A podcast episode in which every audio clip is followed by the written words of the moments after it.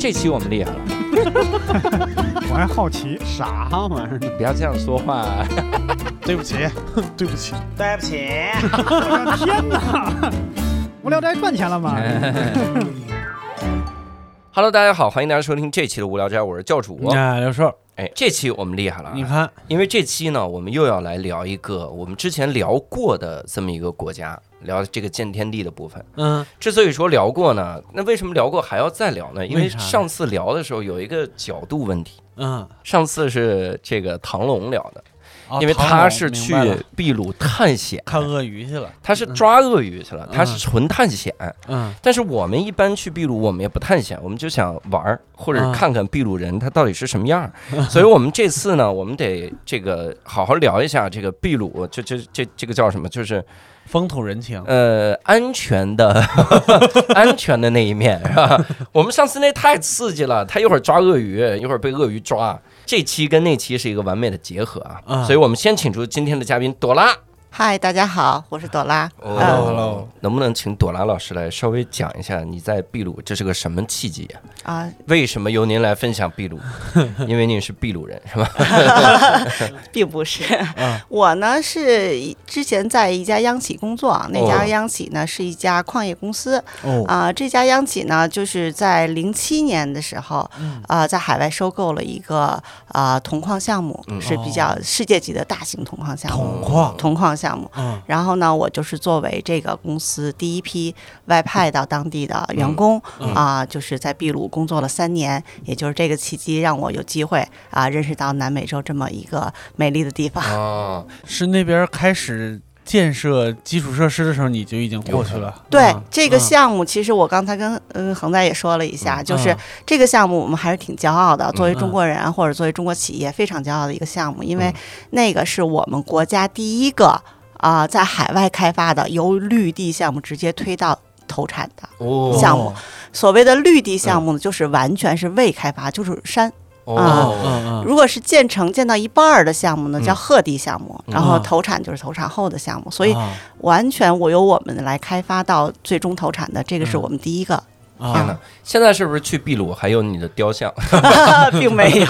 塑了一个铜矿嘛，铜矿有一铜像，然后放在那边。朵拉之前是山，现在开发完是坑。秘鲁的挖没了，哎你说对了。真的啊，你说对了，那个那个是个山，就是我们去收购的项目的时候，给我们展示的就是一个类似于动画的东西。嗯一开始是个山，慢慢挖挖挖挖，下面就变成了一个坑。哦，哦，所以这这个整个过程中是有很多的铜，呃，山里。山里的话，大概的那个采矿是这样的，它嗯。首先是要做大量的勘探的工作。嗯。勘探的话呢，它其实经历了更长的时间。这个矿山大概要从勘探来上来讲，可能成为一个百年矿山了。哦，就勘探了几十年以后，才真正进入到开发阶段。嗯啊，我们去的时候呢，就是接手这个矿山，它嗯虽然是个秃山，就是嗯还没有进行任何建设，但它是有一个办公室，啊同时它有一个叫岩心的一个仓库。什么嗯是岩心呢？我们不知道你知道不知道洛阳产啊？啊我，知道就是嗯知道它跟矿业勘探的原理差不多，啊，嗯只不过我们那个钻心会更大一些。嗯，它钻一个很长很深的到山里去，在不同的点打眼儿，啊，然后看这个这个这个部位都有多少矿含明量白。，就是然后如果擎天柱是倒斗的，那他用的就是那么大的洛阳铲。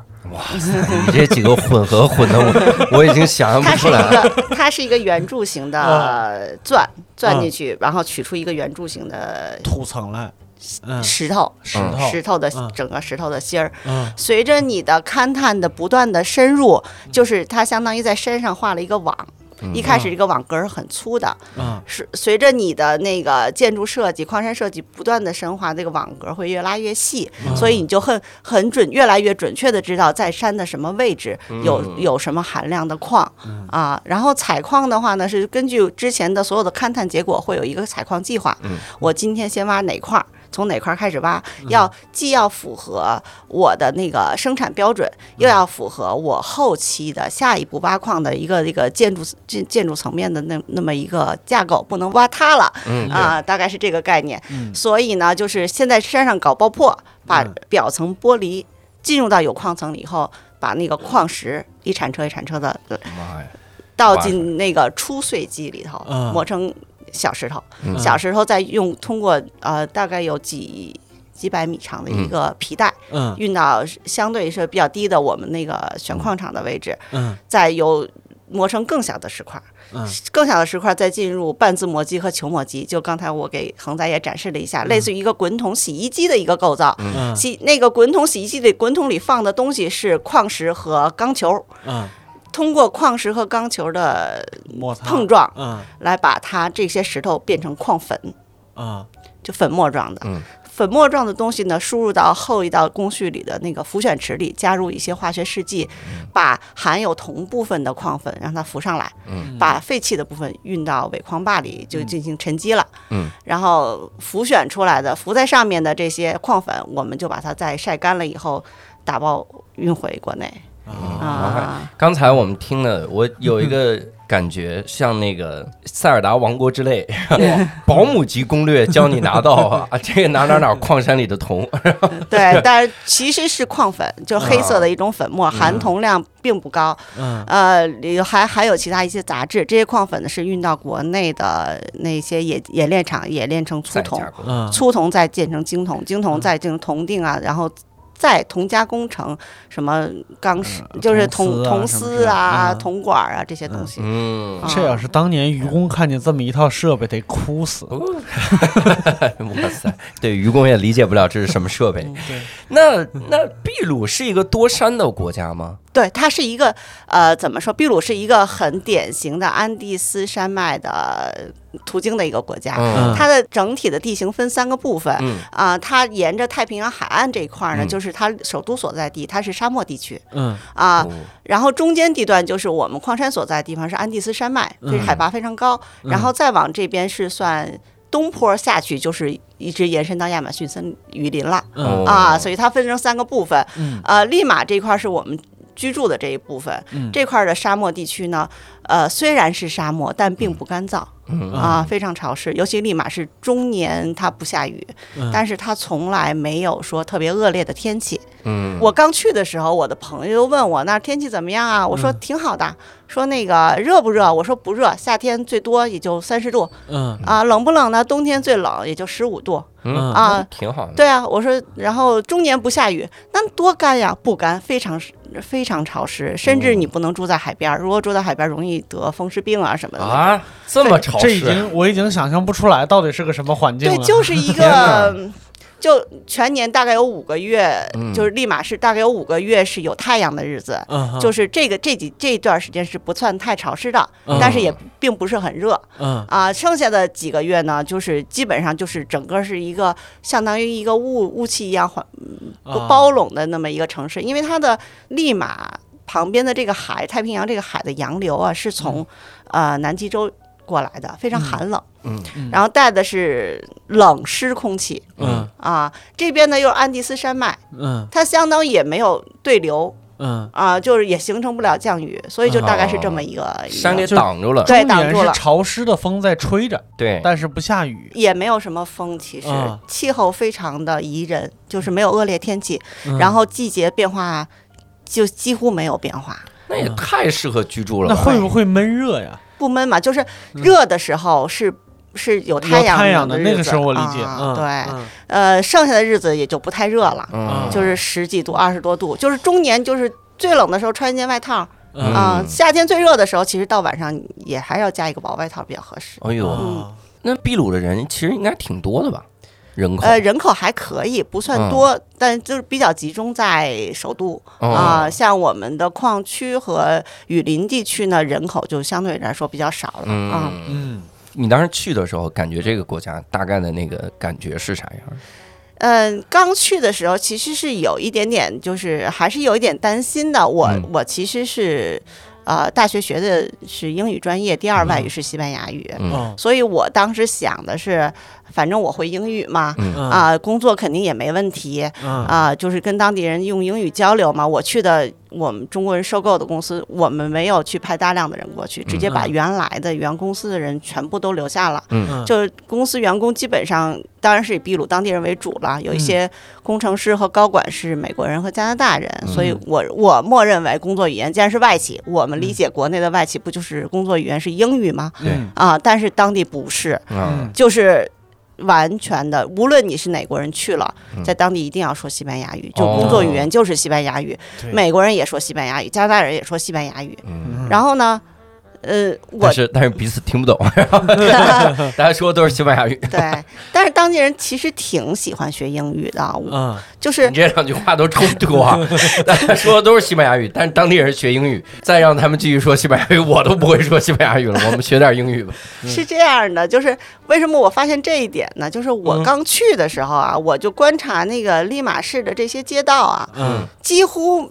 走着走着就能看见一个就是英语学校，就是专门给成人教英语的英语学校，哦。课外培训班就是 专门培训对新东方成人去新东方，小孩儿不学，就是大人学的。嗯，我们同事也很多，就是下了班就去英语学校学英语了。有。嗯。我说这好事儿啊，就是嗯。我西语会不会的，好不好的没关系啊。嗯。没想到不行。哦。啊，为什么呢？我后来总结有两个原因，一个呢是本身英语基础确实太差了。就是他们当地呢，就是呃，英语学习基本上集集中在小学和中学阶段。嗯有些小孩呢上的是叫英国学校，有的上美国学校，那本身嗯学校就教这两种语言。嗯有的上秘鲁本土的那种学校呢，他没有这个，也可能也有英语课，但是嗯不是作为主要的教学语言嗯啊。但是到了大学阶段，英语就不是必修课了。嗯如果你不是英语专业的，你可以不学，嗯完全不影响你毕业。所以嗯大部分人都不学啊，啊这是一点这 啊个。全世界人都一样，能不学就不学。还有一点呢，就是南美这个州，嗯嗯包括到墨西哥，就是北美这一块儿，嗯全部所有人除了巴西人说葡萄牙语，其他人都说西班牙语。啊，而且据说是葡萄牙语直接就能跟西班牙语对交流，可以可以也还行对，所以他们见到的外国人百分之九十九都跟他说一样的语言，他为什么要学外语呢？有道理。就是我们要要见到日本人、韩国人，我们跟他语言不通，我们还是用英语沟通。嗯但当地所有的邻国跟我说一样的语言，我没有没有沟通的机会，也没嗯没有沟通的呃是的，必要啊对。有道理。嗯所以当地英英语就是不行嗯啊。所以呢，我在当地也开始重新的把我自己的西班牙语 捡回来。嗯然后呢，基本上运用了小一年时间吧，就能够用西班牙语作为工作语言了。啊，那在那边的时候，你矿区那个部分应该是在高原，对那应该没有什么热带雨林蚊虫之类的。啊，没有，但利马市会有一些。它不是沙漠吗？它沙漠是有，但利马是一个花园城市啊，哦风景很好，植被也很好，啊，有一些蚊虫，但是蚊虫也很好。不并不很 并大。并不很多，就是嗯还是挺我们居住的那个区域嗯还是挺干净的。嗯但是有遇到什么问题呢？就是是我们在国内没有遇到的蚊虫，就是 你不适应，你你是新来的。嗯，然后我们刚去说西班牙语的蚊虫，我们刚去的时候都不知道是被哪种蚊子或者是虫子咬了，哎呦，然后就我们去的几个中国人全是浑身起，类似于荨麻疹似的那种，哦，就相当于是过敏，对。它是一大块儿一大块儿。对，哎，然后就是你咬了一次，但是这个这浑身的荨麻疹大概以一个月才下去，嗯，但是，呃，在第二次被这个蚊子咬的时候，你可能只起一两个包了，对有有免疫系统了，对，嗯大概是这种情况，那去到那边的时候，感觉当地人是我们想象中那种特别热情吗？是非常热情，大街上每个人遇到你都要跟你打招呼。就是你没有陌生人，就是你不打招呼就显得你非常没有礼貌。嗯，然后当地是是有贴脸礼的哦。啊，然后每天就是会会经常跟很多人进行这种贴脸。贴脸。那这一路走走到上班 陌生人累死陌生人只是打招呼哦。就可以了，但是你要陌生人就 但是就是当地人也特别喜欢庆祝各种事情啊，啊，就需要庆祝的时候，就是大家会有行贴脸，比如生日嗯。啊，各种节日嗯。啊，就是大家都会表示一下。然后当地对生日还特别重视。我哦每天上班走到前台，前台的那个呃，小姑娘就跟我说，今天是谁谁谁生日，你要跟她说祝福啊。嗯哦，我知道了，你你今天是谁谁谁，就是每个人就把生日作为非常重要的事情，然后你。工作的时候，大家每个人会给你送祝福，嗯。然后中午可能几个比较近的还一起吃饭，晚上在家里还有大 party，大概就是这样，非常，而且他们值得庆祝的东西很多很多，节日非常多，是个是个日子就要庆祝一下。除了我们熟知的那些宗教节日以外，嗯还有什么跟职业相关的？嗯呃，我们知道有咱们有护士节，但当地这种节特别多。嗯会计有会计节，会计记者记者节，嗯律师节，就各种行业都有自己的特定的节日。这个节日你要给公司特定的这种职业的人，也要跟他送祝福，哦，但是那个人不放假是吗？不放假，会计要都放假，那是公司运转不下去。有道理，这职业太多了。今天是私家侦探节，每天有一部门在放，那今天随意出街，不怕狗仔，什么鬼？然后还有那种好朋友节，就友谊友谊节。哦，这个有点吓人，因为我们有的时候说好朋友是跟鬼有关，哦好吧 我们说好朋友节 应该叫友谊节。友谊节。嗯、就是你就是非常多，想出各种手段来进行庆祝那祝。友谊节咋庆祝呢？就跟我最好的朋友吃个饭，嗯，就是大家中午一起去吃个饭呀，或者是你有人愿意去开个 party 也可以啊。当地的那个就是叫 fiesta，就是嗯 party 的西班牙语，就是就几乎就是每周末都有人在庆祝 fiesta，就是生日 生日啊也好，什么也好，就是嗯。就是想尽办法去找个机会跳舞啊、喝酒啊，就是这样。天哪，嗯他们其实就是想跳舞喝酒，对，感觉过着过着，突然有一天发现，我靠，今天所有该庆祝的都庆祝完了，咋办？庆祝一下没了可庆祝吧？无可庆祝节，什么鬼？特别像那个以前 牛群冯巩那相声，领导冒号，今天各各种汇报得吃一吃。那秘鲁是民族会多吗？哎，这个问题问的特别好，嗯我我对秘鲁的民族就没有认知，为什么呢？就是这个是一个颠覆常识的一个东西，嗯嗯呃，就是我们。之前没有出国之前，或者说受过的所有教育里头，就有很深的概念，就是中国有五十六个民族，嗯。然后又想世界上有多少种人，白人、黑人之类的，有很多种族。嗯。到了秘鲁，你发现无法判断，就是哦每一个人，因为最早他们是有本土的叫印第安人嘛，但是嗯当地人叫印加人 （Ingas） 嗯。啊。是真正的秘鲁的土著，嗯。叫印加人。这种人种其实现在不完全存在了，因为、呃，西班牙殖民时时期呢，是根据当地种族是融合了，就跟嗯。当地西班牙人和当地人是通婚了，嗯。所以所有的后代几乎都是混血儿。后来中国人也去了，日本人也去了，嗯。呃，巴西那边的黑人也去了，嗯。就是几乎所有的秘鲁人，嗯。你都无法判断他的到底是哪个种族，哦。或者到底是哪个民族人，非常融合，就是。就你没有再也没有这个概念了。我说我一定要分清楚他是黑人还是白人，对。他是什么族的还是什么族的，嗯，就大家都没有这个概念，所以这个问题突然在秘鲁就不存在了。嗯。啊、那不会冒犯到人家吗？不会，就是大家不聊这个事儿，哦。就不会太说。然后大家就是你你认为很冒犯的事情，在嗯秘鲁可能就不是冒犯了。比如说我们公司那个，我我们部门有个出纳一个小小姑娘，嗯。就长得肤色有点黑，嗯。然后她的他的小名就叫 Negla，就是黑。啊！我的天哪！大家就是很亲切的叫他 Negla，我南美洲人民的确没有太多邻国，就是自己这几个国家，然后大家统一了就得了。对，还有一个事儿呢，他们当地人很喜欢中国人，嗯所以呢，他认为 Chino 是中国人，Chinido 是中国人一个叫致小词嘛，很很可爱的那种称呼，叫 Chinido。嗯。几乎每家都有一个 Chinido，哦。家里孩子眼睛最小的那个就是 Chinido，嗯。备受家里人宠爱的那一个，嗯。就是家里人很因为很喜欢他，所以他是 Chinido。哎呦我天，在秘鲁这怎么这是完全另一个世界。啊？对，没有种族就没有种族歧视。哎，对还挺好的。对对，还有一个事儿就挺也挺逗的，嗯。因为秘鲁之前有有一任总统是日本人，藤森，我不知道你们了解不了解我真不了解。啊？就是他，他是他他是日本裔的，在秘鲁出生，因为你嗯总统必须在秘鲁出生嘛。对对嗯他是在秘鲁当了很长一非常有名的秘鲁总统。哦，嗯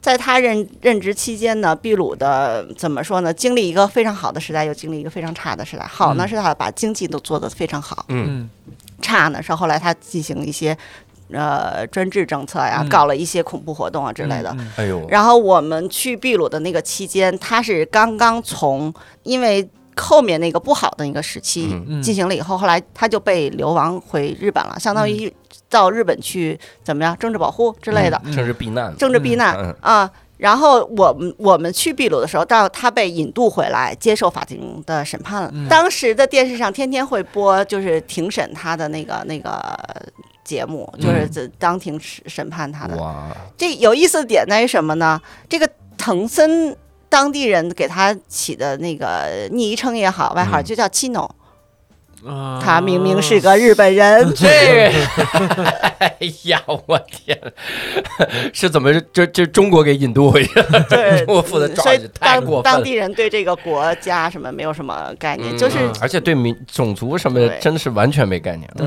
嗯，哎，但是这个我就想到一个啥事儿，因为之前就说秘鲁的这个美食很多都是融合菜，对，嗯。它是各种，比如就这么一盘东西呢，你感觉这个鱼的切法是日本的，嗯但鱼的做法又是中国的，这个调料可能是泰国的，就是就是感觉这各种东西就是融合在一起的那么那么一种那么一种菜。嗯对你去了之后有有这个感觉吗？就对就是。你你会明显感到啊，在秘鲁的餐厅里，就秘鲁当地的餐厅里头，嗯你是可以点到炒饭和炒面的嗯啊，就是很很日常的。然后当地一道名菜叫 lomo salado，就是炒牛肉柳，就是嗯跟中国做法完全一样，牛肉、酱油、呃青椒、嗯豆豉嗯呃炒在一起，然后嗯洋葱，嗯就炒法也跟中国一样嗯，但当地人认为那是秘鲁菜，不认为那是中国菜。然后也有一些是借鉴了，比如说西班牙的一些做法海鲜饭，这些也有。嗯然后也有一些是借鉴了日本人的做法嗯啊，就是日本菜的融合菜。你要说它是日本菜，它也不太跟日本的做法嗯也不太一样了，对已经已经延伸到当地了。当地是一个呃非常重视美食的一个国家。嗯为什么重视到什么程度呢？我在秘鲁待了三年，不认识任何一个影视明星、歌星，这些我都不认识，但我认识一个厨子。电视上全是电视上全是那一个 Gaston，他我我印象非常深，他是一个胖子，然后嗯卷卷头发，长得也不是很帅，有也还有点老，然后就是中年人吧，然后但是。他的他不单单就是给自己的餐厅做广告，嗯当地最大的电信公司也是他做代言，当地最大的保险公司也是他做代言，当地最大银行也是他做代言。我收到银行卡的账单上是他的照片，收到电信的那个收费单上也是他的照片，我不可能不认识他，他是一个厨师而已。哇塞，然后当地呢，其实本身的话就是。印加人自己的那个食材就已很好，因为他们挨着海，哦秘鲁的海呢，它是我刚才说了是比较寒冷的，嗯。然后呢，其实它它因为是地球板板块运动嘛，它正好赶上一个安第斯山脉是在板块之间给挤压上来，嗯。那相应的下面的海是海很深的海沟，嗯。所以海水的温度是分分很多层的，嗯。所以秘鲁的海里的那个那些生物呢是非非常多样性的。秘鲁是最大的鱼粉的产国。嗯。啊，当地的很多鱼类也很非常发达，所以当地的食材海鲜非非常多，水果非常热带水果从亚马逊那边过来很多，然后粮食作物啊、玉米、土豆这些东西也非常多，包括我们现在经常吃的一些健康食品，什么藜麦呀、牛油果呀嗯。这些东西，都秘鲁都是非常日常的啊饮食，木薯啊，哦当地是土豆之国。土豆应该是在秘鲁发源的，嗯同时呢，当地的土豆品种大概有三千多种。哇 三千多种土豆，对，每年都会有全世界各地嗯的土豆专家坐着飞机去秘鲁开土豆大会，去研究土豆的各种。有一种相关的有一种土豆会说慢才，会演喜剧，我刚才想，我可能是病了。那老师在说这些什么藜麦还有牛油果的时候，我脑子里边反映出来一般都是海拉鲁里边的那个 阿海拉二维的鲁草照片。海拉鲁草，海拉鲁米，对，然后说热带水果，我想到的是生命榴莲，不知道哎。呀，我天，那都是上一 哎，当地没有榴莲嗯哦啊，没有榴莲，但是比较多的是那个木瓜和芒果，还有那个百香果，嗯百香果类的那些东西比较多。然后仙人掌果吃的非常多，哦非常普遍的仙人掌果会很多。那嗯这种这种饮食结构，他们是不是都挺健康的呀？嗯，我感觉。应该还算可以，但不能嗯。说特别健康，因为嗯。当地的菜还是有点高盐高糖。口味上有那对但当地人是每天都要吃米饭的，这是比较符合中国人胃口的。嗯。所以我们在秘鲁当地接待过很多中国来的那个朋友也好啊，就公司同事也好啊，嗯。所有人都反映，就是在世界上走了一圈儿，唯独到秘鲁是吃的最舒服的。嗯。啊、他在哪儿种水稻呢？又它又是雨林，雨林那边是可以高原，雨林可以种可以水稻可以可以，但种出来是那种米吧？不是太好吃，啊，不是太好吃就东南亚米。对它的米，而且它比较硬，它当地嗯做法也比较硬。它在嗯做的时候，首先它会在里面加一点点油和盐，嗯就每米饭本身是有一点点硬和有有点，要是加一点油和盐会有点香，它不太嗯用配很咸的菜就可以吃的。嗯但是不太符合中国人胃口，也不太容易消化。嗯我们当时在找米这件事情是还是花了一番一番周折的。当地人去探险去了，开荒先找米。当地当地人呢，就是不会不太会嗯明白你想要找什么样的米。嗯我然后呢，我就先去问了我们公司有那种日本人的后裔，嗯，我说你们家吃什么米？对，他说你去菜市场买。你不要去超市，超市可能没有，你要去那种市场嗯。买叫一种叫雪米内娃娃哈，就是就是雪啊，那种是我们日本人吃的，嗯。然后还可以还可以，啊然后后来呢，我们就跟使馆的人认识嘛。使馆的厨师说，你就也是去市场买买美国米，美国进口的大米，哦也是符合啊，那也可以。啊，就是买这两种。买美国长粒香，还是得找这种农业大国。对，哦，当地还有一点就是，当地东西因为它它高原嘛，有一部分是是光光照非常好，所以嗯。当地的、当地的农作物长得都非常扎实。嗯。就是西红柿，我们咬一口不都流汤吗？嗯，它那儿你西红柿切起来还要用点力，就不是那么软的。哦。黄瓜感觉的西红柿，那能好吃吗？嗯，味道可以，嗯。味道它他们的所有的那个农作物的味道都比较浓厚。嗯。啊、它它比较天然，它很嗯。很少加农药这种，或者是那个化肥之类的，气候嗯本身就很好。对，蒜，不好意思，蒜当地的那个我们买回来蒜嗯，掰不开，那就扔，直独头接扔，直接就掰不开，是嗯是分瓣儿的，但你嗯掰不开，嗯，就是你你就就直接拍碎了比较了，团结，对，你就直接拍碎了，弄又又一下一头蒜就废了。嗯嗯使馆的厨师说，你只能买独头蒜，嗯嗯，嗯，就是只能买一个球的那种，对，就是没有嗯不分瓣儿的，就只嗯就。好像也确实是西餐里边经常会用那种蒜，对对对嗯对有点馋了，不知道为啥。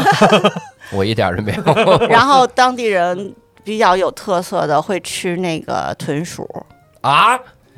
这不是华农兄弟吗？就这么大，呃，哦。不好意思，是十十十几厘米长吧，嗯那么一豚鼠。个豚鼠，就是我们叫荷兰猪也好，还是叫什么，当地叫故意。嗯，啊。叫故意，叫对贵，卖卖故意。卖贵，卖是这个。嗯，然后而且当地做法也比较嗯简单，就是直接扒了皮炸一下或者烤一下，就是全豚鼠天妇罗，我 整整只的给你端上来，吓死了。然后带头不带尾啊，哎就是、呦嗯这样，而且你超市里就可以买。那这和这和麻辣兔没啥区别对吗？对，那你吃过吗？我吃过做好的，嗯但是我也见过超市里卖那种就是去了皮的，然后就是哇，多吓人呢！超市嗯，当地人就吃啊，就是超市里很常见的一种肉食啊。哇，因为其实，在过去就是印加时代，没有外来的这些东西，当地没有畜牧业，也没有养殖业，嗯，呃，要么就吃驼羊，要么就吃豚鼠，要么就吃兔子，反正就是吃这些东西为肉食为主。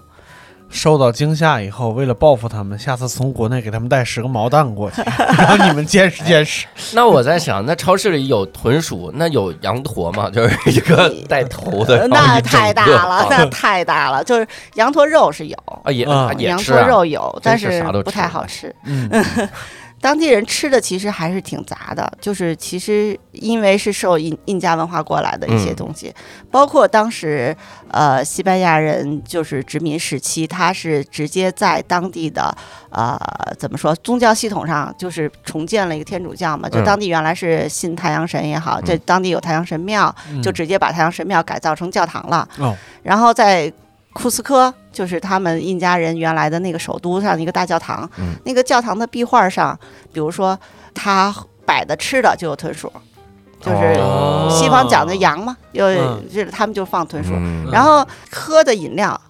喝喝的，嗯，西方讲用葡萄酒，嗯，当地用的是叫七恰汁，七恰是一种紫色的玉米嗯啊，那这个地方是不是每次许愿都没有什么灵验？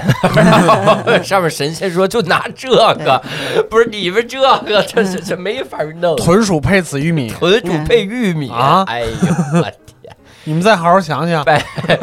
拜的是一个农业之神，哎，羊驼分四种，你们知道吗？羊驼还分四种啊，分四种，我们都知好抓道的不好抓，肉 柴的、肉嫩的，我们都知道的那种，就国内最流行的，给人赋予一亿万只什么什么走过的那个，嗯，那个其实叫阿尔巴嘎，就是怎么是个日语？而且日语里边也差不多 意思。嗯，它是里头最像羊的一种，白毛，哦然后卷毛那种，然后个头不算大，嗯比它个头更大的还有两种，一种最大的叫骆马，就是、哦就类似于马了，就是嗯。可能你们如果看《丁丁历险记》也看过那种，嗯就是在马丘比丘那边会有很多这种大骆马，嗯。这种骆马以前是用来可以驮东西的，嗯，还有一种叫 G 打头的，有点记不清楚了，嗯。呃，比它个头小一点儿，还有一种是最小的叫维姑娘，啊、就像小鹿一样。就是比哦嗯、不是脱口秀的小鹿，什么废没话？事儿，没事。儿，咱这这就不用解释了呀。必要，没有必要。这 它是它，但它个头比那个就是我们就是比阿尔巴嘎要小一点，嗯，然后就是阿尔巴嘎和骆马是人人工驯化的，嗯。可以用它的毛可以用来织毛衣，嗯然后那个骆马可以用来驮东西，嗯。但是最小的那个维姑娘和中间第二大的那个，嗯它们两个是不能、嗯。没有经过人工驯化，还基本上是半野生状态的。嗯。但这个维姑娘非常的珍贵，在哪儿？它的毛，它的毛是类似于就是软黄金，嗯。就可以用来做围巾啊、织大衣啊。嗯。就是那个呃 Max Max Mara 的那个嗯。大衣、最贵的那一种，就是用维姑娘毛做的。为什么贵呢？因为这毛首先好，再一个它这个东西它不是养殖的，它是野生的，嗯。所以它它它很少，量很少，珍贵，珍贵。呃，在当地的话，你买一条维姑娘的围巾，嗯大概也要几百美金。哦，可以啊，这个嗯。那如果是这样的话，秘鲁人是不是对自己的这个民族挺自豪的？挺自豪的，对对国家挺自豪。挺自豪。感觉这这各种，你看自己就是坚信我放豚鼠是对的，对我坚信对说我我们公司同事非常一本正经的问我，你知道全世界排名第一的国歌是什么国歌吗？嗯，我说不知道秘秘鲁国歌。他说是法国的马赛曲。那你问我这个，那你这那你知道去嗯世界上排名第二的国歌是什么吗？是秘鲁国歌，它是什么？它它是哪个维度上的第一、第二啊？就是没有维度，好听还是不好听？没有维度，就是这这就是他认为这是世界公认的，嗯，他还挺一本谦虚他正经的跟有点谦虚在里边。一本正经的跟我说，非常然后我再违心的一个榜单。对我我再问其他的同事，给我的说法完全一样。嗯，那就是他们幼儿园的教材里边有这个，有可能，有可能。还有那个关于美食这一块世界上三大美食可能是中国、法国、意大利，嗯，嗯排名第四的秘鲁菜。啊，他们就是把那个是常识后边再续一条，续一个世界八大奇迹，呃，世界八大洲你们知道吗？呃，有南美、北美，还有秘鲁洲，世界算一洲。对，四大洋、太平洋什么什么算完了，还有个灰姑娘。喂，嗨啥哪个洋？我天！秘鲁国歌，反正我也没有什么音乐鉴赏力，嗯真的听不出来，也是进行曲式的，但是唯一的特点就是特别长。啊，然后我们那时候在使馆搞活动，当时呢使馆就遇到一个麻烦事儿，就是中国国歌跟人家比太短了。啊，后来？就是比起来，好像我们噌就放完了，人家噔噔噔放好长时间。后来就想，那放两遍吧。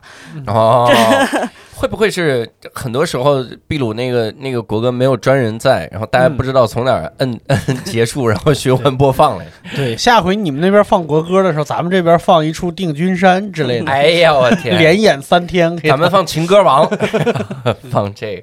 那那边中餐馆会多吗？中餐馆非常非常多，嗯，多到什么程度呢？就是只要你你你你出门就可以碰到，任何一条大街上都有中餐馆。它中餐馆统一的标识叫吃法，吃啊叫吃饭。就是吃饭。对，广东话的吃饭，当地人已经不把吃法当做中餐馆了，他哦认为是秘鲁餐的一种。啊，这个当地人，当地人怎么这这样啊老这样？而且到什么程度呢？嗯普通家庭会经常跟你说，我们家每周都要去一次，至少要去一次七法。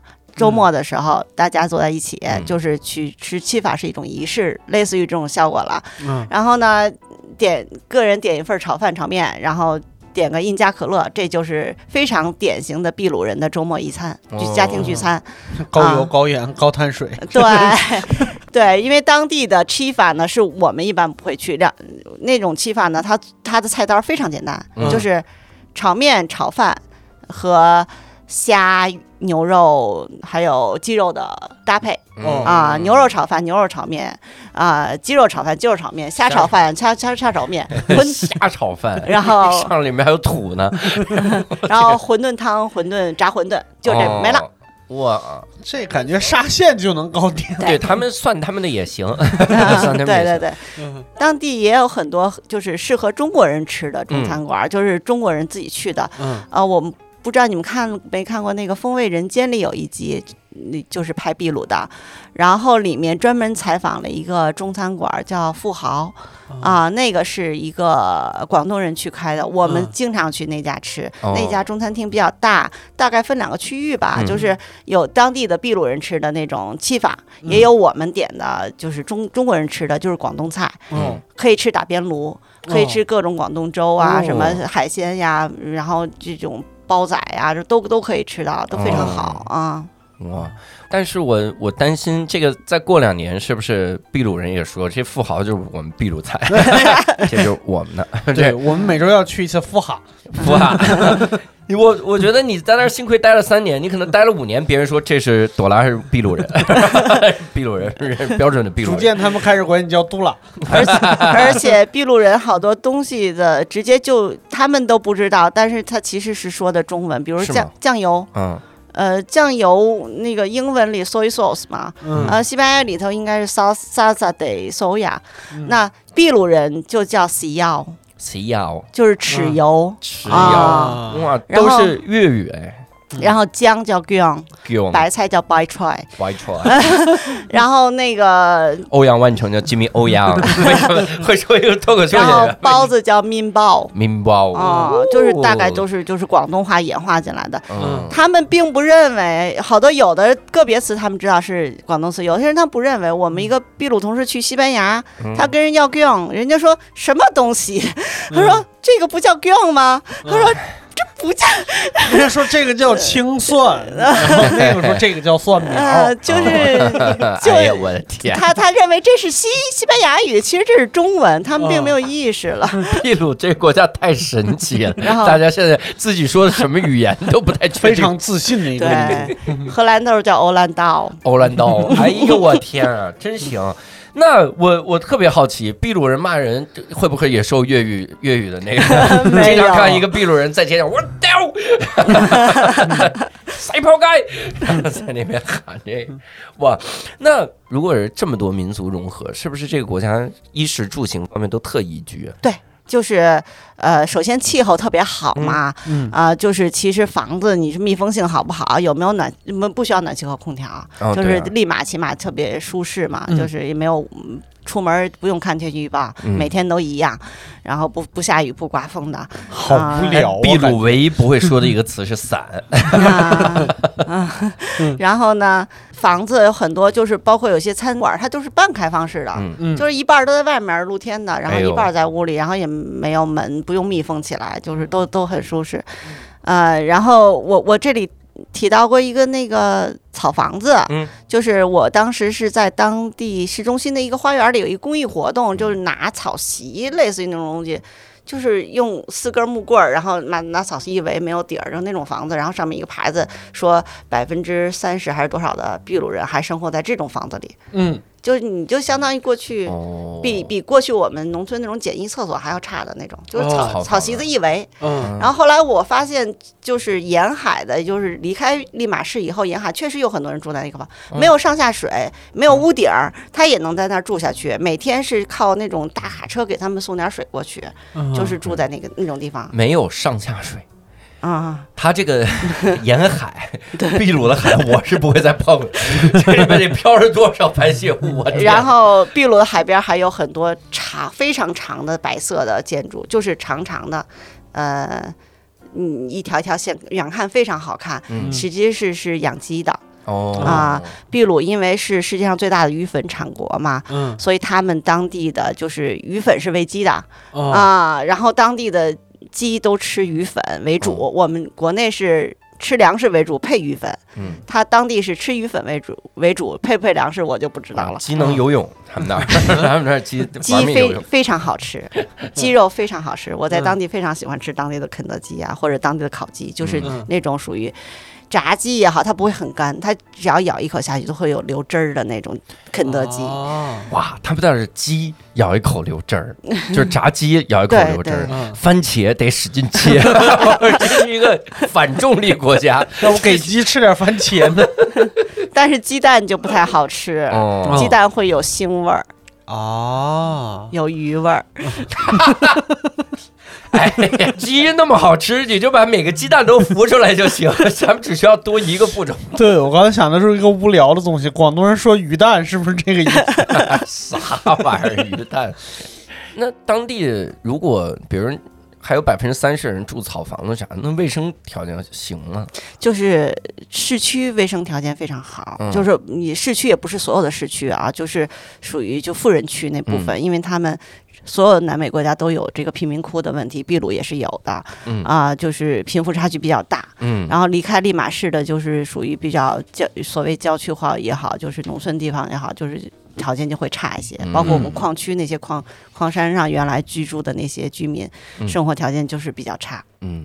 然后呢，城市里头环境比较好的一点呀，它那个垃圾不落地，它那个房子，飘着。飘着，它那个 太吓人了。它当地呃城市里头，它分也有那种高公寓楼，但是就是高层的比较少，它有那种矮层的公寓楼和有那种类似于。就是 house，就是嗯。一层的那种，或者家自己家的那种单单独独别墅类的啊，独栋的，嗯，它的门口会放一个铁架子，嗯。然后一个铁筐，上面嗯。这个是放垃圾的。嗯，然后当地收垃圾的人，垃圾车很干净，你你绝对不会说垃圾车从你身边走，你会闻到味儿没有？嗯然后呢？呃，垃圾车它是前面是个司机，后面两个收垃圾的那个工人呢是挂在那个垃圾车两边的，就是后面后面。那个垃圾车永远不停，慢慢的就沿着街道在开。嗯那个小哥哦看到垃圾筐了以后，就跳下车，把垃圾收上来，再快速跳上车，哦就是垃圾就没有在地上待过。就是对。啊，没有没有听到最后一句的时候，我想象是挂两个人拿着火焰喷射器到家门口，冲着大铁筐喷一下。少玩塞尔达，少玩塞尔达。咱们就是说塞尔达，你现在有点走火入魔。对不起，那当地交通便利吗？当地交通的话，呃，室内交通的话就不算，就没有几乎没有公共交通啊啊、就是没有见过非常像样的公交车。啊！不过是零七年的时候，差不多零七年的时候现在我估计情况也不会好太多，然后也没有那种可以打表的出租车。是因为私家车含量高吗？嗯不是，就是嗯我觉得就是，呃，政府的那个资金比较少吧，就公共设施还是有点差嗯啊。那个就地铁是也没有。有一有一个轻轨嗯啊，我就分三块儿说吧。先嗯说那个公交车这一块儿，嗯公交车以那个小巴为主，就是小公共。嗯。啊私人的。我不知道你们有没有以前北京那种，有就那种一样的，差不多的那种情况啊，嗯。就是上车走吧那种。呃。对对，嗯。然后呢，当地那时候我在的时候，流行一个就是情景喜剧，就是、嗯。就是非常人多的人在看那个情景喜剧，名字就叫《Alfondo I C D O 哦。翻译成中文什么意思？哦还是有翻译。上车走吧。翻翻译成中文什么意思？后面有大座儿，哦，这情景喜剧，我看名字就想笑了。那讲的是啥呀？讲的就是就类，我估计是跟黄渤那时候拍的古嗯嗯北京那小公公差不多啊的故事啊，对围绕着这个开小公共的这个具体我没看，因为我也看不懂，就是当地人的那个那个看剧我还是有点困难的。啊，啊，就是，但是就证明就是当地以以这种公共交通为主，站嗯很少跟路上看公共交通的那个站牌儿什么都没有，就嗯逮哪儿就上，招手就上啊。嗯然后出租车呢就没有打表嘛，也没有正经的出租车公司，但是有出租车。你要是想打车的话呢，你你你要跟人砍价，我去哪儿多少钱？嗯啊，一呃，司机说五块，你说三块行不行？说行，走吧，啊，就这样，哇塞，嗯，多然后点真诚多好。都是这样的。然后就嗯是你你你会砍价了，基本上你也嗯其实是比较安全的。嗯我在当地坐出租车没有被打劫过嗯，但是就不是什么？你在坐出租车没什么，没有被劫过，没是有。砍不了价就砍人。就是他 他，知道你是对这个城市有，我也不太去嗯很远的地方，就是嗯比较相对来说比较近的地方。嗯、但是有的游客啊，他不会说西班牙语，他他说英语呢，司机可能觉得有有那什么，可能你又去比较远的地方，他会半路说给你要多要点钱之类的。我们那个叫叫宰客，打劫我，司机回来把所有钱都掏出来，拿拿刀，这也是有可能的。在南美国家的治安就是乱。还是有一点点问题的嗯啊。我们刚去秘鲁的时候，其实呃当时的治安就不算太好。嗯呃，我们虽然居住在那个相对来说是富人区吧，就比治安比较好的地方，但是你会看到有些独门独院的房子门口是坐着保安的，就自己家会雇保安，而且是荷枪的保安哦，嗯啊，所以你就就感觉哎。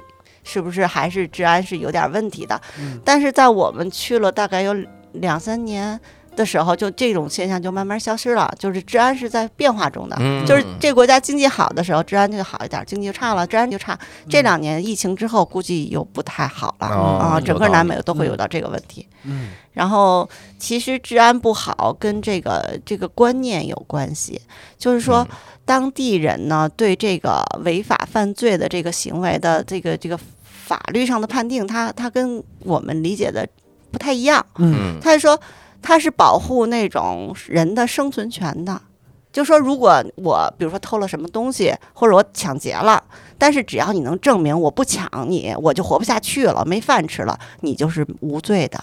哇塞，这是我那那不是这不就恶性循环吗？对。嗯。那如果我失业了之后，我就可以违法犯罪，那犯罪率就越来越高。对，嗯。但是这个是一个当地人的共识，就是当地人非常接受这种这种，因为他觉得生存权是最重要的。嗯。哇，他都失业了，他杀个人不是很正常吗？那是我觉得杀人这种肯定是不行，但是说如果是小偷小摸就我们的当地同事就是遇到过这种情况，他们家的老园丁偷了他家的钱，哦，然后到最后贼，到最后就是法院也是没有判他什么，就是哎呀就是他可能就陪审团制度，他会从除了法律之外，还有公序良俗什么之类的，嗯。就这种更多维度的这种判对，判就是就是嗯。判断生存权的问题嘛，就是嗯。这个嗯。嗯。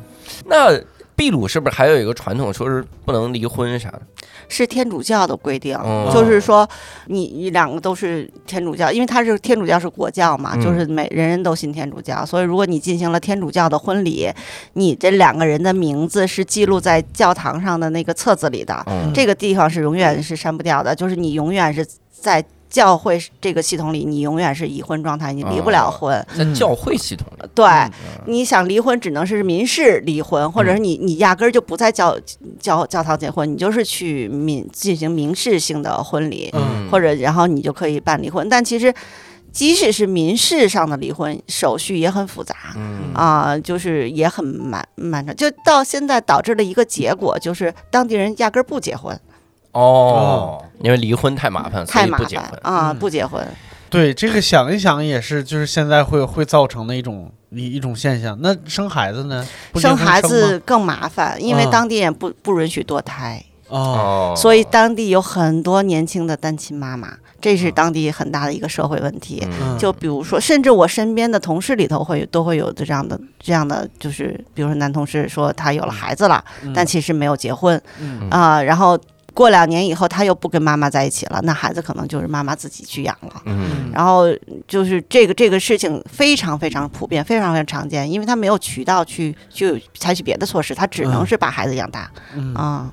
那这几年在那边有有去各个地方旅游啥的吗？呃，去过一些地方，比如说嗯库斯科啊，就是嗯当时的印加的首都，嗯。啊、然后去过利马周边的一些鸟岛啊，这些这些地方，嗯。啊、去库斯科给我比较印象深刻，就是当地那些建筑，它都是石头建筑，印加时期的那些大嗯石头嗯做的建筑，就是呃，在库斯科那儿，除了就是城市的那些些建筑以外，它还有一个就是类似于军事要塞那么一个东西，非嗯。非常大规模的用巨石。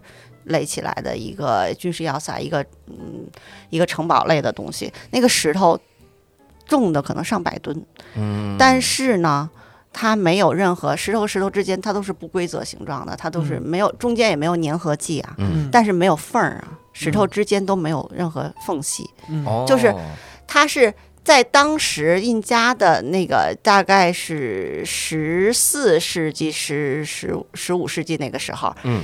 没有铁器，没有任何的就是载重工具的情况下，嗯。当地连马都没有。嗯。就是他能够建造这么大一个宏伟的东西，然后几百吨石头这么砌在一起，而且严丝合缝，嗯。就是很很大的一个奇迹。而且它石头之间，秘鲁是一个多地震的国家，哦，它它对稳固性的要求是非常高的。嗯。所以它又没有粘合剂的情况下，它利用了一些类似于榫卯结构嗯，它在石头中间它会挖一些槽去给它拼接起来。哦，这个是也算真的是一种奇迹吧，建筑上的奇迹吧。对，啊，我刚才还想会不会是榫卯结构，还真是，有有有。嗯。啊。然后它库斯科的那个城市的那个墙，所有的建筑物的墙，它有点倾斜的，就是嗯它是其实是梯形结构的，嗯它下面大上面小，这样的话也是为了防止稳定地震的。嗯嗯，嗯，那有跟当地人有什么比较有意思的互动？当地人的话呢，我们同事之间是经常就是也是在一起。我有有比较玩的好同事，我也会去他们家去去吃饭呀、什么，他就非常热情。嗯当然，首先他他对中国人有天然的好感，就是因为中国人呢，呃，中国中国人去秘鲁时间很长了，最早一批中国人是不太好的历史，是被当做苦力、或者是清末时候的，清末的时候被卖过去的。嗯嗯然后后来去过一波中国人呢，就是以广东人去那边做小生意和、呃开中餐馆为主了。为什么有那么多吃法？嗯就这第二代这波移民去的时候，给当地人留下了非常好的印象嗯啊、因为中国人又勤劳。呃，又守信用嗯。啊、又给当地生活带来很大的便利啊、现在当地最大的一个连锁超市叫旺，嗯。其实就是 W O N G，就是广东话的姓黄的，哎，啊，姓黄就是的广中国人开的，嗯。从一个小卖部开成了一个最大型的连锁超市，服务非常好。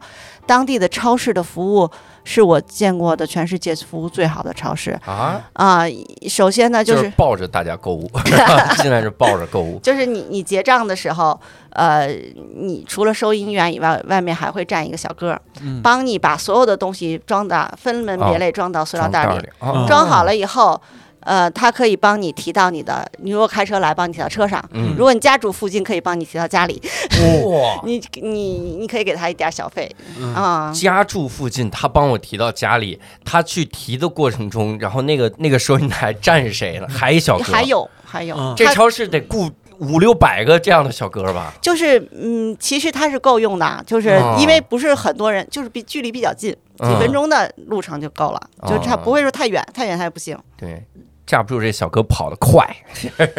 对，所以当地的超市是非常服务都是非常好的。嗯我们在当地点外卖非常方便。嗯，就是十年前国内还没怎么太用外卖的时候，我嗯刚去的时候就发现公公司里的小小姑娘们就白天的时候就会嗯凑凑在一堆儿，说你干嘛呢？她说颠果汁儿呢，你要不要来一杯啊就是当地的果汁儿非常好，因为水果多嘛，嗯所以当地的混合果汁儿啊，就是各种。就你可以就是工作，就跟我们现在点奶茶一样，大家扫一扫，机机器点一下，嗯，就是那时候就非常方便了。明白。这感觉还像是那种就是广东那边的做生意的方式，就茶餐厅那种送外卖，其实很早很早以前就有了。对对对对嗯对，嗯，我，零七年、零八年那个时候，我印象中饿了么这刚起步，饿了么啊。当时还是校园点餐网，就是他在大学校园里面用，然后你点开有专门有个网站，嗯。点开那个，然后去嗯下订单。哇塞，还有就是当地，你比如说去那种鱼市场买鱼嗯。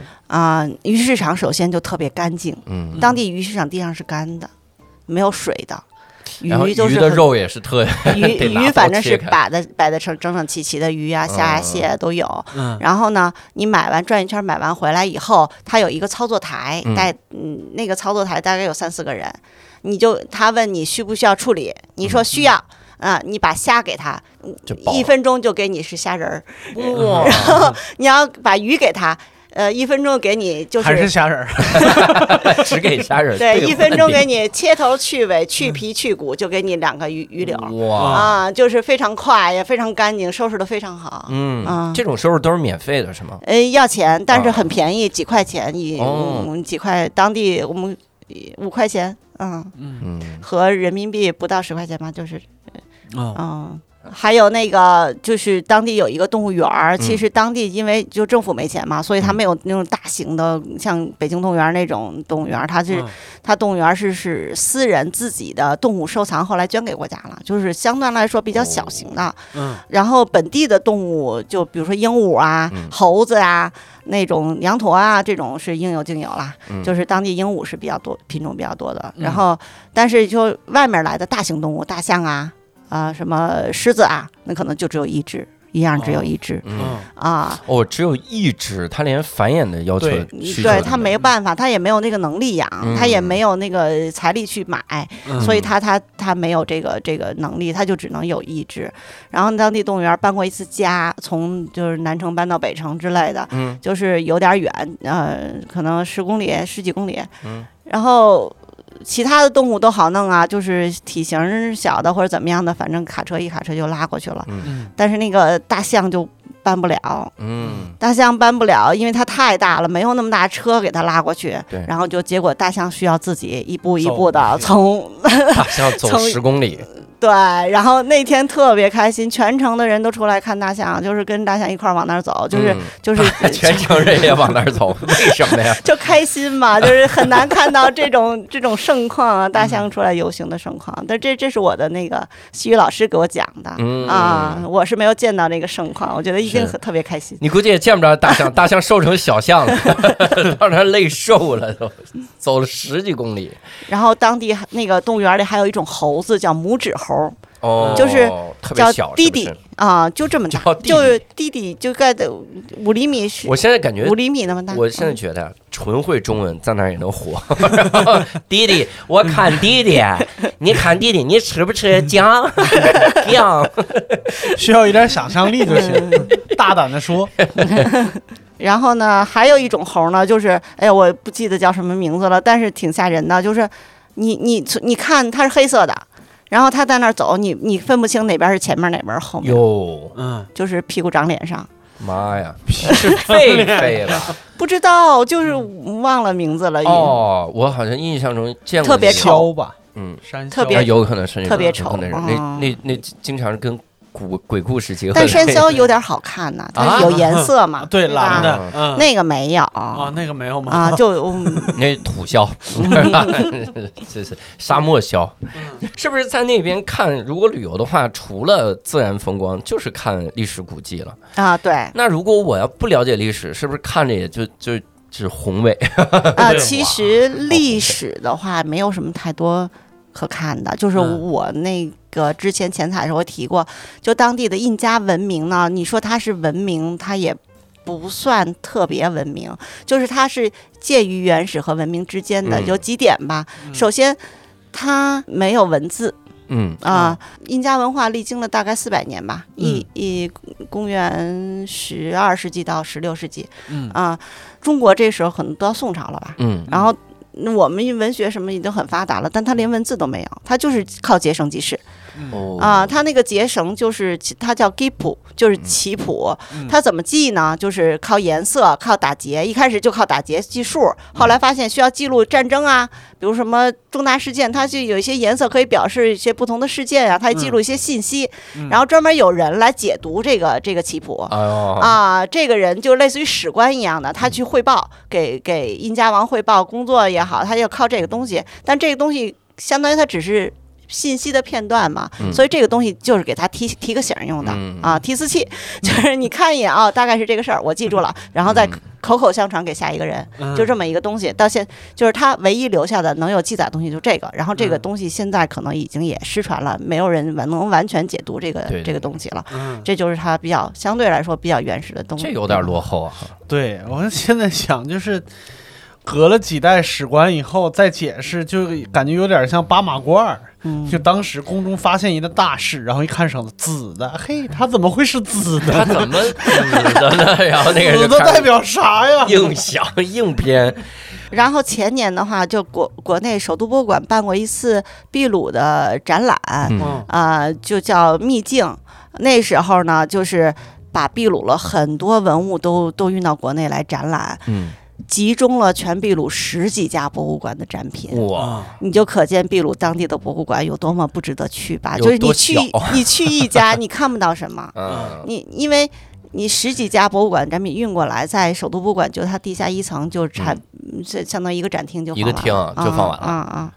十几家博物馆放六件儿，有五家博物馆硬件纸挂名，儿件数挺多的，确实是集中了不少东西，在我在秘鲁当地都没有见过的东西，都在那儿见到了。那这嗨，行挺好。然后时间还跨度也很长，嗯。最早要到公元前一千多年的那些文物都有，嗯。而且还有木乃伊。嗯，把木乃伊从秘鲁运过来，在国内做进行展览。嗯，嗯。我之前看那个《滨海战记》，就那个漫画，嗯。他画到他就是说这个维京人去北美的时候，嗯。哇塞，你知道那个时候的你那个心情，你就你就可想而知了。嗯。就感觉北美印第安人就一直是安居乐业，人家也没有跨海过来的这种这种压力、嗯。攻击力，是，所以就像刚才朵拉分享的这种，可能就是慢慢发展，嗯。发展到哪儿是哪儿，我还结绳呢，我还很原始呢。对，但你知道那个漫画的残酷就在于前面一百多话。一直在画，就这些人是如何披荆斩棘，如何浴血奋战，每个人嗯。拿着铁器、铜器嗯砍对方是多牛逼。嗯。然后当他们到北美的时候，印第安人还在用石头，嗯。然后都造不出铁。嗯，你想，那你你就能想象接下来他们对本地人那种屠杀，对然后文明的碾压，碾压，哇，但其实秘鲁还有墨西哥是当时呃西班牙人去到那个美洲大陆的时候发现的两个比较特别的地方，嗯。它是有它的地质的，就有它的一个国家的一个完整的形制，就是怎么样官僚系统的。嗯，它不是一个原始社会，嗯。也就是印加帝国呢，它它是一个非常完备的一个国家体制，嗯。呃，有印加王，然后有层层的官员，他甚至管理到每个户籍，有有类似于我们那十户长、百户长，十户一个单位有一个人管你，在上面级还有百户一个单位有一个人管你，嗯。就这么一个层层的管理系统。嗯。然后呢，每个人在这个社会里头有他自己的分工。啊、比如说男的就必须要每家都会分给你平均分给你土地，嗯啊、你你这个土地怎么种呢？是有规矩的，就是你你土地分为给太阳神的土地，嗯奉献给殷家王的土地，还有你们家自己的自留地嗯啊、种的顺序呢是先给太阳神种。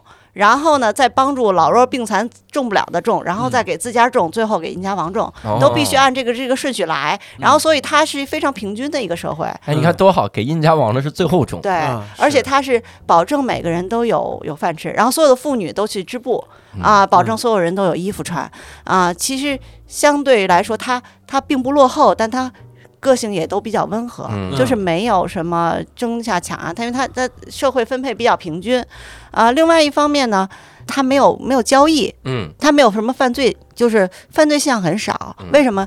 因为他没有货币，哦，他所有的还是以物，虽然是已经有文明，但是还是以物易物。啊，他每年都到集中到什么太阳神庙上进行货物交易，他没有没有货币，一直都没有货币，就是靠以以物易物或靠分配。嗯没有货币的结果就是大家也不偷不抢，嗯啊，大家过着非常平和的日子，以至于到最后为什么那么容易就被人家侵略占领了呢？就是。也非常平和，没打过嗯。胜仗，也不不会打仗。就是印加王自己呢，他他可能会有一些，就是为了征服其他还没有征服的部落，他有一些战争。但是嗯。对于西方国家，对于西班牙人来说过来的那种那种嗯。强度，他是接受不了，他他是应付不了的。啊，没见过，人家高头大马，人家坚船利炮，嗯有火枪了，有有大炮了，嗯。你连铁器都没有，嗯。你连马都没有，都快步兵呢，你肯定是打不过。嗯，嗯，骑的都是伪姑娘，有有一个有一个特别逗的这个这个书推荐给大家，是当年马伯庸写的这个《殷商玛雅征服史》。嗯。就说他设置了个对等，因为如果我们想象的是西班牙、英国的这个海军，然后去侵略者去去殖民的时候，嗯。那肯定是碾压性的争这个打嘛。嗯但有没有那种对等的打？所以他在里面纯想了一个，就说殷商派出了一个船队，嗯商朝啊，你想派出了船队，然后到了玛雅，说这得打一打，两方双方这个交火的时候，这就其实是势均力敌。嗯那那边是以前是西班牙舰队是打就是开炮嘛，嗯这边是投石，在在石头也扔过来，这边说哇，的确是我们的武器，啊 这这这怎么打？就是双方得有这个打。那那本书非常好看，很好笑，就是他在想象的，就是嗯挺好。那在秘鲁待了整整三年，相当于，嗯，然后有遇到什么危险之类的？比如偷抢啥的？呃，我是没有遇到过那种就是这种治安方面的一些危险，嗯因为我确实也比较注意，胆子也比较小，不敢自己去跑到太远的地方，就是在家周围比较相对比较安全的活动。嗯但是我们呢，在当地的中国人朋友还是会遇到这些这样的事情的，哦就是，呃，比如说，嗯，它比较乱的区域，一个是在市中心的那个嗯位置，一个是在机场附近的那个，就是港口和机场待在一起啊，就是嗯在那个附近的，是嗯是相对比较乱。他们去机场接人，就会等红灯的时候。这边窗户哒哒哒，有有那个石头敲你，那边直接玻璃碎了，就上来就把你手表什么就抢走了。我天啊！啊、然后也有同事被遇到，呃，比如说我秘鲁同事，嗯他是去租了房子，嗯，然后第二天他说没租上，我说为什么没租上？他那个房东被人暗杀了。我天哪！嗯，这个这个就是确实还是有这种事情，这个但是就是没有那么的普遍，但是比我们来说还是治安上差，确实差了很多。嗯这差太远了，我我至今没听说过我哪个朋友租房没租上，房东被暗杀。我啊倒是听过因果关系，因为没不给他租，所以嗨，没有这种，哇，挺吓人。那现在应该现在现在起码啊，有一点是进步了，他们当地有那个滴滴打车了，就是类似于滴，就是打车的话，你可以用呼叫软件了，就不不会遇到就是那种出租车就是还要砍价啊那种，就危险性会高一些。嗯现在可能就好一点嗯嗯啊、其他我觉得改善的也很少。嗯。那当时在在那边待了三年，然后有没有什么整体的那些个感悟啥的？整体的讲呢，就是其实。嗯，首先就很多颠覆常识的东西，刚才我也讲了，就是民族、种族这一块儿，包括天气、气候这一块儿，嗯包括面对犯罪啊这种这种态度这一块儿，其实是非常颠覆常识或者颠覆我们之前建立的那一套系，就是就是怎么说，这我们之前建立到那个道德系统啊，嗯就是那种感觉。但是你其实仔细想想，还是有道理的。啊，其实见天地节目嘛，我们就是出去看看天有多高，地有多宽，人有多特别嗯啊。我觉得这个世界上，就是因为大家都不一样才美好嘛。嗯。啊，就是当地人其实是过的一种非常幸福的生活，非幸福指数非常高。嗯。啊，你你虽然是当地收入并不不是所有人收入都很高的，但是他哪怕做最普通的工作，挣很少的钱，他也会及时行乐哦，就是比如说我们一个当地的华人朋友，他家里的保姆，他们家生了小孩儿，信然后就说你能不能就是周末就是少休息一天，嗯然后呢，我我给你加钱。一开始保姆说不愿意，因为嗯我还是要休息，我我嗯娱乐最重要嘛。嗯后来就是呃换了一个保姆，那个保姆说我可以，你就是我可以加班，你给我多给钱，正好我要去外面上一个就是美容美发的班儿，我也需要钱。啊，然后呢就就同意了。大概小孩过了两三个月，他说我这个周六不能来了，为什么？那个班儿上完了，我不需要钱了，我就玩去了。了嗯，就是就是及时行乐的这种，我们很多朋友就是他们对他们来说，嗯，比如过年，嗯，我们最重要的事情，过年要祝恭喜发财嘛，中国人很喜欢的对。呃，当地人就是比较注意注意的是什么呢？就是晚上过年的时候，你会看到有人拎着行李箱，穿着黄色衣服在楼下溜达，那是预示明年我可以去旅行。哦，哇塞，那为啥要穿黄色的衣服？黄色是一个就是过年吉祥的意思。哦啊，一个而且要黄色衣服或者黄内裤，我天哪，每个人选的一个颜色，到了到了新年的时候，就是那种街上那个摊子上很多黄内裤。嗯，哎呦，哇塞，真是啊！我嗯我觉得还是应该多走出去看一看，尤其是嗯到了这种非常不一样的这个国家，嗯，然后好好的感受感受啊。是是是，也希望咱们听众能够多出去逛一逛，见识见识哈。现在去秘鲁是不是有直飞啊？没有啊，也没直飞啊，就是要转机，要么是在欧洲转机，要么是在美国或者加拿大转机。嗯，嗯，啊，最少最少就是单纯飞行的话要二十多个小时，中间如果要再转机的话呢，要三十多个小时。嚯，所以去南美是非常。嗯，疲惫，非常累，就是嗯，一定要是去旅行的话啊，嗯。建议一定要是计划要做好，至少要啊至少要去三个国家哦，哦才划哦算，有道理，有道理。要不然是太不太不划算了。嗯。就是先去欧洲玩，然后再啊去南美。对，然后你你因为成本也比较高，路程远，然后你你飞你的机票也没有那么便宜，嗯。就不像你经常去的那些国家，它会有很很廉价机票也没有。嗯。然后到了当地，因为整个南美的治安就不是特别好，也嗯。不是标服务也不是那么标准，所以你要住相相对来说安全的酒店就得贵一些。嗯，啊，所以整体算下来就是成本还是比较高的，嗯，行吧，期待大家都去去一去南美啊，嗯然后多逛几个国家。就 是说，在南美多逛几个国家，南美也没几个国家，就是那个大大陆上的那几块儿，咱给它对逛。对对，所以呢，这次也非常感谢朵拉跟我们来分享哈、在秘鲁的这个种种的这个经历。然后我们也非常感谢各位听众的收听。如果各位想跟我们来讨论，可以在评论区留言，也可以在公众号“无聊斋”点击底部菜单栏的听友群，扫码添加“无聊斋小管家”进群。